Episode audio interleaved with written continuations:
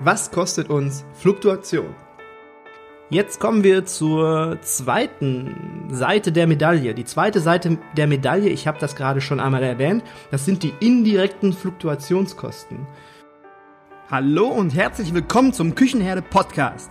Der Podcast, der Appetit auf mehr macht. Ich freue mich riesig, dass du eingeschaltet hast. Du bist hier absolut richtig, wenn du aus der Gastronomie kommst und damit deine Brötchen verdienst. Du bist hier ebenfalls richtig, wenn du etwas anders machen möchtest, anders als die anderen und das Beste aus deinem Betrieb für dich und deine Mitarbeiter herausholen willst. In diesem Podcast stellen wir gemeinsam die Weichen auf zukunftsfähig. Mein Name ist Markus Wessel und ich freue mich darauf, mit dir ins nächste Level zu gehen. Die indirekten Fluktuationskosten, was kann man sich damit daraus vorstellen? Was kann man sich darunter vorstellen. Genau, was kann man sich darunter vorstellen? Und zwar, wenn ein Mitarbeiter geht, wenn der sagt, okay, ich kündige jetzt, dann wird er sich das ja vorher überlegt haben. In der Regel hat er vielleicht einen Monat oder drei Monate Kündigungsfrist und wenn der die Entscheidung gefällt hat zu kündigen, dann wird er vermutlich nicht mehr ganz so produktiv sein. Der wird vielleicht von seinen ursprünglichen 60, 65 Prozent Produktivität wird der wahrscheinlich immer mehr und mehr abbauen. Umso näher der Tag der Kündigung oder des Ausscheidens kommt, wird der wahrscheinlich runterfahren auf 50, 45, 40 Prozent, vielleicht auch nur 35. Ich weiß nicht, ob du schon mal damit Erfahrung gemacht hast, vielleicht eigene Erfahrung oder auch Erfahrungen von Mitarbeitern, die eigentlich immer super top gewesen sind und super engagiert und die dann das Unternehmen verlassen haben, dass die dann auf einmal ja nicht mehr so viele Prozente fürs Unternehmen gegeben haben ich kenne das, ich habe die Erfahrung gemacht bei Mitarbeitern und äh, kann sagen, dass das, wenn jemand kündigt, ganz schön an, ja, an der Produktivität zehrt. Ganz genauso ist es bei Menschen, die neu ins Unternehmen kommen. Die fangen ja auch nicht direkt mit 100% Produktivität an. Die müssen ja erstmal ankommen, die müssen die Menschen kennenlernen, die müssen die Arbeitsabläufe kennenlernen, die müssen wissen, wie sind die Räumlichkeiten, wo ist was. Die fangen nicht direkt mit 100% an. Die sind auch erstmal vielleicht nur bei 45, 50%. Die wollen vielleicht, die sind motiviert, aber die können noch nicht, weil einfach so das Basiswissen, einfach das Wissen um die Rahmenbedingungen noch etwas fehlt. Wir halten zum Thema indirekte Fluktuationskosten fest. Mitarbeiter, die ausscheiden, die können, aber die wollen nicht mehr so viel und neue Mitarbeiter, die dazukommen, die wollen, aber die können noch nicht so viel, ja? Das kostet alles Produktivität. Dann versuchen wir das jetzt einmal mit Zahlen zu füllen. Genauso wie in dem Beispiel davor, wo wir die direkten Kosten ausgerechnet haben, versuchen wir jetzt einfach mal anhand fiktiven Zahlen, wo du auch wieder für dich selber eigene Zahlen, was, was dein Bauchgefühl dir sagt oder was dein Betriebsergebnis dir sagt, die Zahlen kannst du für dich selber eintragen und damit fangen wir jetzt einfach mal an. Wir haben ja in der letzten Folge gesagt, als wir die Produktivität ausgerechnet haben, dass der durchschnittliche Mitarbeiter zu 55 Produktivit äh, 55 Prozent produktiv ist und dass ein Mitarbeiter in diesem Hotel in diesem Hotel, wo 100 Mitarbeiter arbeiten, dass ein Mitarbeiter für, für 1000 Euro Gewinn verantwortlich ist. Okay, jetzt gehen wir einfach mal davon aus, dass der Mitarbeiter, der kündigt, drei Monate bevor er ausscheidet aus dem Unternehmen, einfach an Produktivität nachlässt. Und wir gehen davon aus, dass der neue Mitarbeiter erstmal zwei Monate braucht, bis er auf durchschnittliche Produktivität ist. Das heißt auf 55 Prozent. Wir gehen weiterhin davon aus, dass der Mitarbeiter, der kündigt und also dass beide Mitarbeiter einmal der ausscheidet und der neu hinzukommt, dass die erstmal, also der eine drei Monate und der andere, der neue zwei Monate lang, nur auf 40 Prozent, sagen wir mal 40 Prozent, das sind 15 Prozent weniger als die Durchschnittsproduktivität. Insgesamt haben wir dann fünf Monate, wo nur auf 40 Prozent gearbeitet wird pro Fluktuationsfall. Bei 55 Prozent macht der Mitarbeiter oder ist der Mitarbeiter pro Monat für 83 Euro Gewinn verantwortlich, wenn er auf 55 Prozent arbeitet. Und das macht, wenn man jetzt die zwölf Monate zusammenrechnet, macht das insgesamt diese 1000 Euro, die wir im Anfang schon mal gesagt haben.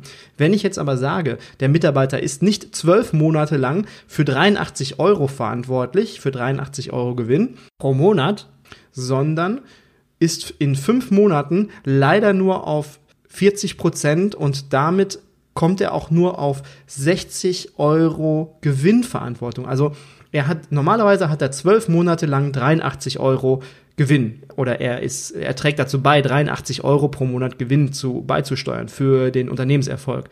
Aber wenn er fünf Monate lang wirklich nur auf 40 Prozent läuft, dann schafft er keine 83 Euro, sondern leider nur 60 Euro. Und das sind insgesamt pro Jahr, pro Mitarbeiter 115 Euro. Differenz. Also, wenn ich ein Jahr lang keinen Fluktuationsfall habe, dann schaffe ich es, dass dieser Mitarbeiter 1000 Euro dem Gewinn beisteuert. Wenn ich einen Fluktuationsfall habe, dann schaffe ich es leider nur, dass der 885 Euro zum Gewinn beiträgt und das ist eine Differenz von 115 Euro. Hört sich auf den ersten Blick nicht viel an. Allerdings ist das ja auch nur ein Fluktuationsfall. Und wenn wir jetzt unsere 67 Mitarbeiter nehmen, weil dieses Hotel hat ja 100 Mitarbeiter, 67 Prozent Fluktuation bedeutet 67 Mitarbeiter scheiden in diesem Jahr aus, dann nehmen wir diese 115 Euro Differenz, die wir weniger Gewinn machen pro Fluktuationsfall, dann sind wir insgesamt pro Jahr wieder bei 7700 Euro, die wir weniger Gewinn erzielen. Natürlich kommen da auch noch andere negative Faktoren hinzu. Wenn du dir jetzt einfach mal deine Kunden, deine anderen Mitarbeiter oder deine Lieferanten anschaust, ja, das ist eine Veränderung. Neue Mitarbeiter sind immer eine Veränderung und wenn die nicht direkt reibungslos und rund laufen, dann können, muss nicht sein, aber dann können Unzufriedenheiten entstehen, weil etwas halt nicht reibungslos läuft und der Lieferant oder der Kunde vielleicht dadurch mehr Arbeit haben. Ist eine Möglichkeit, muss nicht sein, kann aber sein. Ich möchte euch jetzt noch ganz kurz an einer kleinen Studie teilhaben lassen. Und zwar haben in Amerika die Cornwall Universität, Universität und äh, die haben in Zusammenarbeit mit dem Gavity Institute haben die eine Studie durchgeführt. Die haben 300 Unternehmen auf drei wesentliche Faktoren hin untersucht. Und da ging es einmal darum, wie eignen sich die Angestellten auf die jeweilige Stelle. Also es wurde Qualifikation und Stellenbeschreibung miteinander abgeglichen. Wie gut insgesamt, wie gut passt der Mitarbeiter zur Unternehmenskultur. Der zweite Aspekt war der Führungsstil und die Vorgesetzten. Die Vorgesetzten wurden in dem Fall überprüft. Und im dritten Punkt ging es darum, wie das Unternehmen die Angestellten anwarb und wie die die Mitarbeiter gebunden haben. Also was für Mitarbeiterbindungsprogramme oder Maßnahmen hatten die. Und dieses, diese Studie hat ergeben, dass wenn Unternehmen die Einstellung nicht auf der Basis vornahmen, ob jemand möglichst geeignet für den Job war, sondern danach, wie gut jemand zur Unternehmenskultur passte, erstens, und die Mitarbeiter bei der Arbeit nicht ständig kontrollieren, sondern ihnen die Größe, eine größere Selbstständigkeit zugestanden und es ihnen überließen, sich selbst zu managen. Und drittens, nicht versuchten, die Angestellten rein mit Geld zu motivieren, sondern indem sie ein familienähnliches Umfeld entwickelten. Wenn also diese Unternehmen mit Unternehmen verglichen wurden, die in diesen drei Punkten genau das Gegenteil taten, dann stellte sich heraus, dass diese Unternehmen um 22 Prozent höhere Umsatzsteigerung, um 23 Prozent höhere Gewinnzuwächse und eine um 7, 67 Prozent niedrigere Fluktuationsrate bei ihren Angestellten hatten. Und das ist ein Wort. Wenn wir bei unserem Fluktuationsbeispiel bleiben oder bei unserem Fluktuationsthema, dann lässt sich einfach grundsätzlich festhalten, dass je mehr Mitarbeiter und Arbeitgeber die gleiche Richtung verfolgen, das gleiche Ziel verfolgen, wie in dem Beispiel von der vorletzten Folge, desto wahrscheinlicher ist es, dass der Mitarbeiter längerfristig beim Unternehmen beschäftigt bleibt. Wenn wir unser Rechenbeispiel anschauen, dann ist das natürlich alles sehr abstrakt, aber jeder kann ja für sich selbst rechnen. Das ist ja das Coole an der ganzen Sache. Jeder kann sich ganz in Ruhe hinsetzen und das Beispiel für Produktivität und Fluktuation mit seiner Einschätzung, seinen eingeschätzten Zahlen selbst rechnen. Jeder kennt seinen Jahresgewinn und die Anzahl der Mitarbeiter. Also, Freunde, rechnet.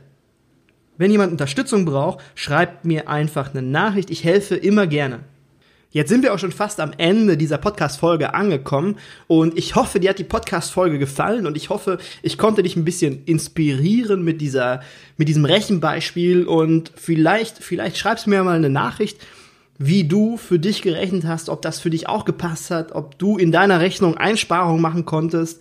Und ja, ich würde mich freuen. Schreib mir einfach. Bevor, bevor du jetzt ausschaltest, ich habe noch eine Kleinigkeit, eine Kleinigkeit.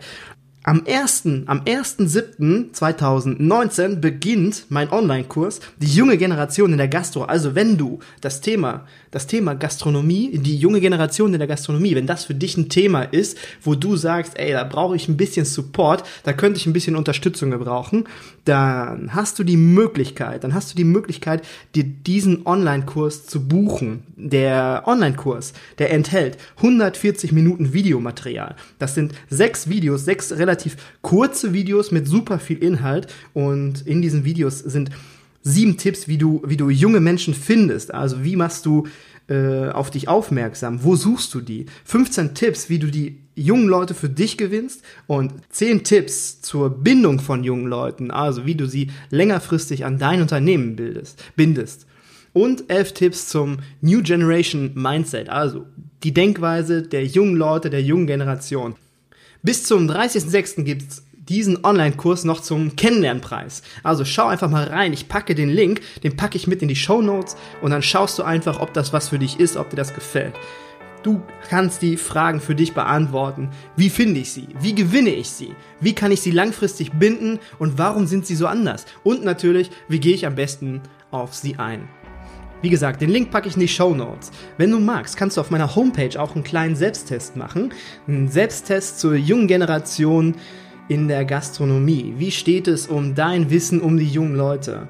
Und wenn du selbst kein Problem mit der jungen Gastrogeneration hast, beziehungsweise du deinen keinen, keinen Support brauchst, aber jemanden kennst, der etwas Unterstützung benötigt, dann empfehle den Kurs gerne weiter. Ich wünsche dir jetzt einen ganz tollen Tag und freue mich darauf, wenn wir uns nächste Woche wieder hören. Ich wünsche dir alles Jude, bis bald. Mariot. Wenn dir diese Folge gefallen hat und du etwas Nützliches für dich mitnehmen konntest, würde ich mich freuen, wenn du den Küchenherde Podcast abonnierst, damit du keine Folge mehr verpasst. Du kannst ihn auch gerne an Menschen weiterempfehlen, von denen du denkst, dass sie Lust auf neue Gedanken und neuen Input haben. In den Show Notes findest du die Links zu meiner Homepage mit weiteren nützlichen Tools und zu den Social Media Kanälen. Ich freue mich auf den Kontakt mit dir. Schreib mir auch gerne, wenn du Themenwünsche für eine Podcast-Folge hast. Bis dahin wünsche ich dir eine gute Zeit. Dein Markus.